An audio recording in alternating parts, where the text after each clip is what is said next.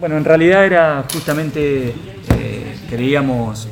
más allá de la trayectoria que tiene Anita, que siempre la hemos destacado y reconocido, acompañado y apoyado, pero bueno, básicamente el momento que está viviendo eh, realmente es muy importante para ella de poder participar de los Juegos Paralímpicos en Tokio 2020, que, está denominado de esa manera. y que bueno, actualmente está allá y nos envía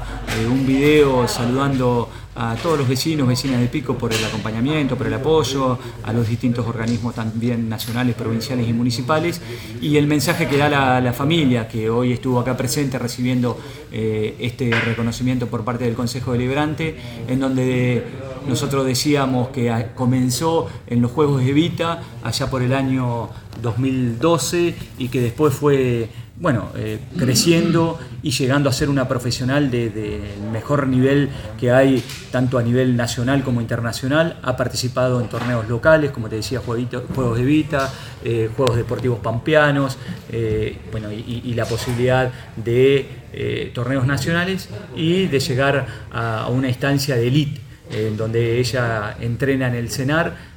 tiene becas por estar entre las ocho mejores clasificadas del mundo y bueno, y hoy eh, nos representa a General Pico, a La Pampa y a Argentina en, los Juegos Paralímpicos. Y lo que nos manifestaba la familia eh, es el apoyo justamente al deporte para personas con discapacidad, en este caso a la, natación, que si eh, el Estado no está presente para poder garantizar la inclusión, eh, para poder garantizar eh, la práctica de actividades deportivas a personas con discapacidad, difícilmente nos decía que Anita hubiera llegado al nivel que, que estaba. Dice, recuerdo unas palabras que dijo, que hubiera quedado en una escuelita tal vez de natación a nivel local, pero eh, si no hay políticas verdaderas de inclusión, eh, y en este caso del derecho a la práctica del deporte, eh, no, hubiera podido estar Anita representándonos.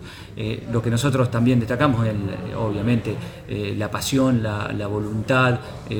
la dedicación, el sacrificio, el esfuerzo que ha hecho la familia y fundamentalmente ella para poder conseguir todos los logros y llegar hasta donde llegó. Y seguramente este, va a seguir creciendo y seguir participando en mundiales, en Juegos Paralímpicos y en otros eventos internacionales y nacionales que Anita nos deja siempre muy bien representados.